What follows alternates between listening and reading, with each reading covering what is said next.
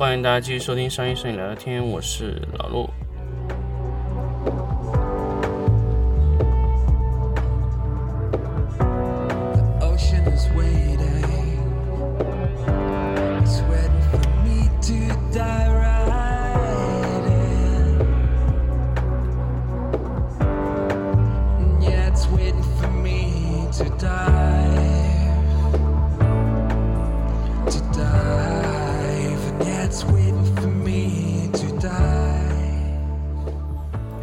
欢迎大家继续收听商业聊摄影聊聊天。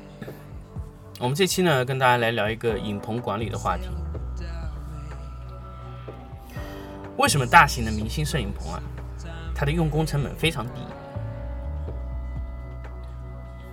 很多这个摄影的这个管理啊，问我很多老板他碰到我问我，老陆，我为什么用工成本这么高？我招一个摄影师，招过来花了两三万一个月。结果呢，做了没多久又走了。然后呢，我一算，他来帮我做这件事情，我还是亏的。要保持一直这个这个状态，就是从他本身身上的产出是不划算的。我一直问啊我说：“哎，那你这个摄影师用拿过来你怎么用呢？”他说：“那就拍照啊，拍他本身拍不了的工作。”做他本身做不了的项目，我说那那些项目你赚到钱了吗？他说不见得赚到，为什么呢？这些摄影师过来，首先你的摄影棚，你对外宣传的时候，你不可能说马上就能反映到能做到那么高贵的这个单子，价格也不一定提得上来。你平均的溢价率只有你现有的这个客单价的百分之三十到四十，但是你交付的标准非常高。然后我说：“那，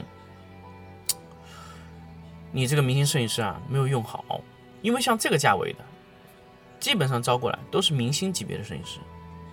那么明星级别摄影师呢，他的用途当然不仅仅是给你拍照。简单的来说呢，明星摄影师他有自带流量，等于是一个 IP。就比如说他。”可能本身就有非常多的这个类似于粉丝吧，仰慕者，他进来可以调整摄影棚的整个稳定度。呃，有一些空降的摄影师，他到一个摄影棚，他很难空降的原因是什么呢？首先，他的下面的摄影师不服从这个主管，这个明星摄影师他不服。那么明星级别很高的摄影师呢，他坐在那个地方，基本上就能控制住这个场面。这是第一种明星摄影师。第二种呢，明星摄影师本身就可以带来非常多的工作，非常多的这种高的价位的业务。但是首先，怎么用这个明星摄影师是一个非常非常难的事情。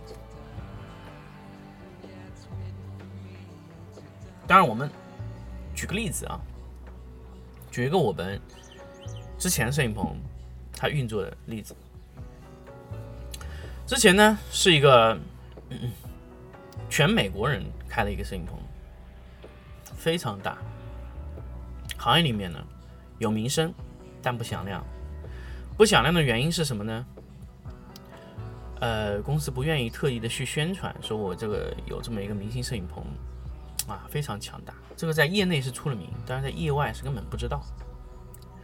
为什么呢？因为它是它主要呢是以家居类的品牌去运作，它的利润点包括它的业务都不是从摄影这个摄影棚出现的，但是它每年在摄影棚拍摄的业务量有两三千万。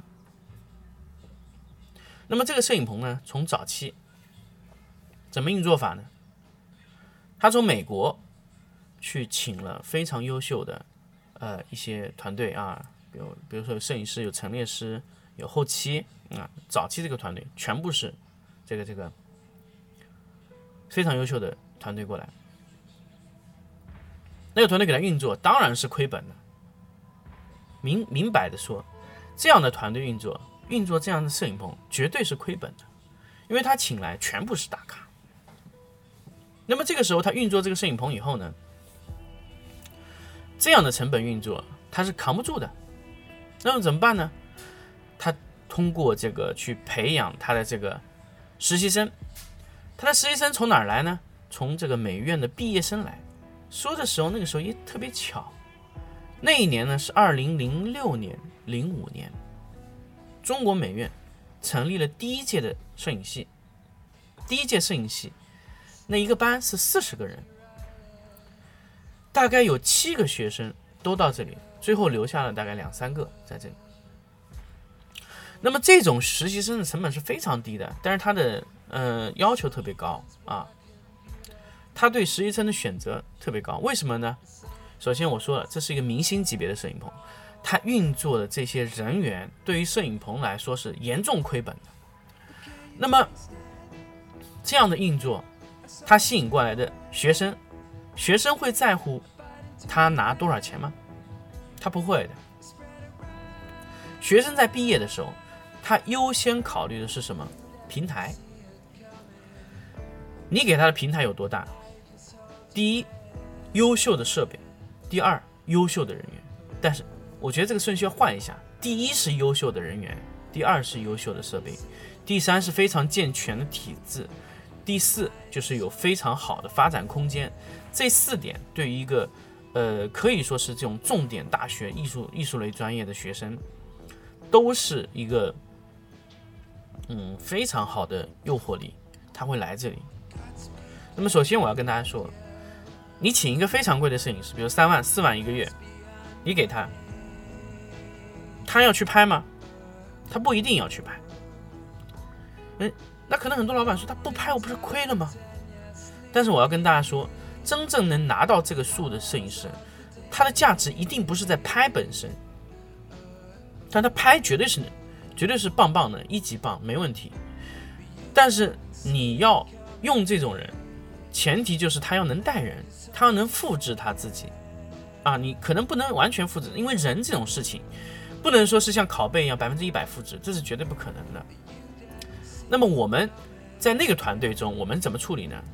当时有七个学生，最后一轮带下来留下两个，然后呢，那两个学生就成为了这里的主力，然后他再往下带，他一直保持这个状态去带人。一层一层往下带，结果慢慢的，美国原有的那个团队陆陆续续退出去，就留下了一个陈列总监，到现在为止还是他在运作的一个视觉总监。呃，其他的美国的团队的成员都慢慢就要退出去了，所以呢，慢慢他这个资金压力就非常小了，从巨亏呢变到微亏。然后这个时候呢，他慢慢的大量的吸引这个什么呢？吸引这个学生实习生，他几乎每一届。都会招收所有的呃有用的陈列师，包括摄影师都会吸收中国美院的、传媒的啊、理工的，都会吸收这一类的艺术类学校，甚至还有林学院的一些摄影系的都会去招收。那么所有的学生送到这里来的时候，都是挑过万中选一的，所以留下来的学生本身都是非常优秀的。学生，当然，怎么去选这些学生，我们后期会跟大家说。但是，明星摄影师重要的价值就是让后期的用工成本成片的往下降啊，快速的降下来啊。优秀的摄影师，他可以第一个，他不一定不不仅仅是啊，可以帮你把这个图片的品质提高，那只是他其中的百分之，呃，可以说只有其中百分之三十到四十的功能，把图片。成本降下来啊，图片的那个水平降下来啊，水平提起来。那么还有百分之三十的技能呢，就是摄影师他本身的可以让你把成本降下来的因素啊。那百分之三十、百分之三十呢，这两个占了百摄影师这个高价摄影师百分之六十的功能，剩下的百分之四十的功能就是让你把这个团队建立起来啊。可能这个百分之四十中的百分之三十能建立团队，还有百分之十是什么呢？还有百分之十，是我们呃有时候不能强求说这个摄影师能不能把它做到的，因为那个事情你要做到不一定靠摄影师本身，也要靠整个公司的制度来帮助他完善。也就是说什么呢？他要把这个制度啊传承下去，就是那个百分之十。如果做到这么多，那你的百分之一百的摄影师的功能是用全了。那么怎么样去选这种明星摄影师也是很困难，因为市场上能找到这样百分之一百的明星摄影师，真的，呃，几乎可以说非常非常少，而且能用的。就是你在市场上流落在市场上，你可以把它抓来用的，真的几乎是可以说没有。他能干这个团队，他能去维持这个制度，基本上这些呃有管理能力的这些明星摄影师都自己开了摄影棚，自己去运作一个团队。所以说你要把这些呃找过来，你招到这样的摄影师，真的要呃特别的珍惜去用啊。那么这个呢？就刚才跟大家分析这么多，就是说你这个明星摄影师可以把你的用工成本降下来，不光是用工成本，还有他的耗材成本，因为他大量的这个呃大量的这个摄影的经验，比如说十年、二十年的摄影经验，他完全知道哪些地方消耗会在这个地方产生的非常非常多，摄影在这个环节会产生非常非常多的成本。那么如果他是呃一个非常优秀、善于变革的摄影师，他甚至可以告诉你。哪一些摄影操作起来非常麻烦，可不可以让 3D 团队团团队去取代？哪一些东西可以让机器人去取代？啊，哪一些是可以让什么什么团队去取代？啊，这个都是可以的。呃，我知道有一些团队他在运作，呃，我知道，呃，顾家的这个团队啊，他们有一些东西是自己拍，有一些东西是拿的外包拍。为什么呢？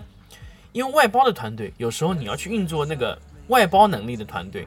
你要去运作那样的团队的成本，比自己建立一个团队要高很多很多，而且你那个需求可能每年都是在更换的。那么这种业务那种工作量完全可以外包。那么你可不可以把这一批的工作量外包呢？可以的，我们只要呃做好这个控制，就是可以把这个成本也降下来。所以说，整一个的摄影的成本是从每一个维度去讲。用工是最大的一块成本，那么耗材啊，你的工作量的成本啊，是不是可以调整？也可以。那么还有一种明星摄影棚，它的用工成本为什么还会低呢？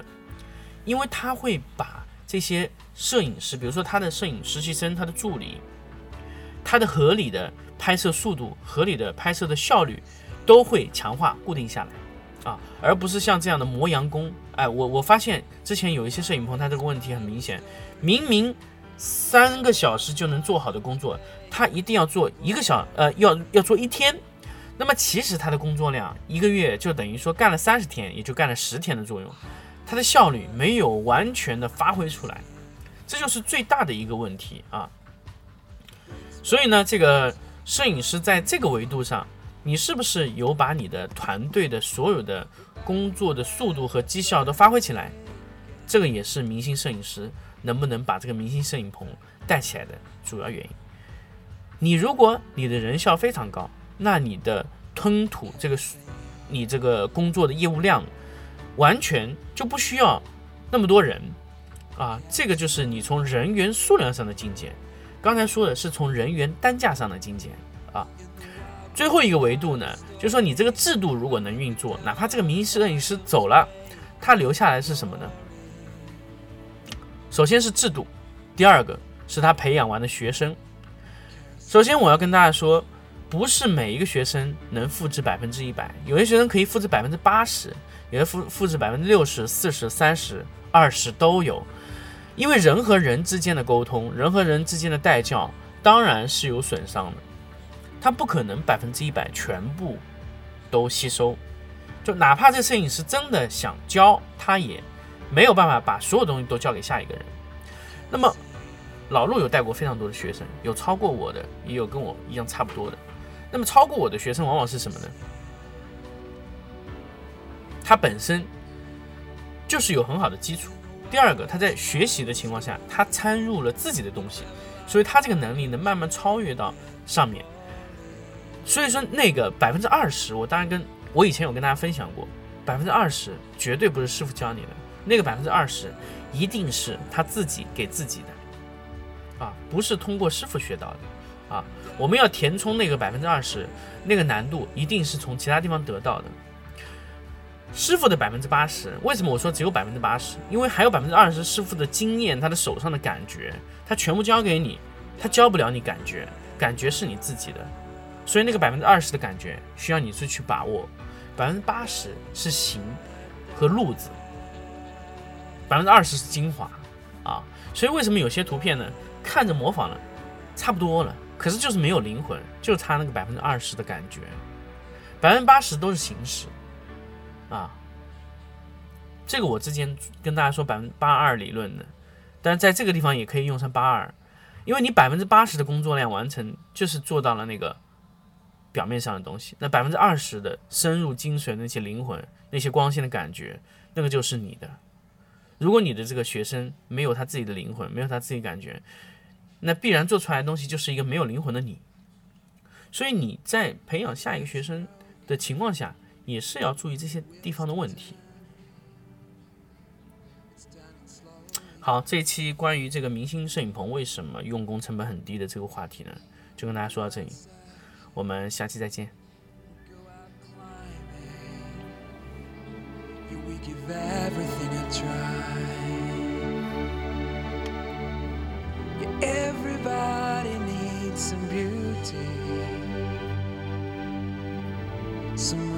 tell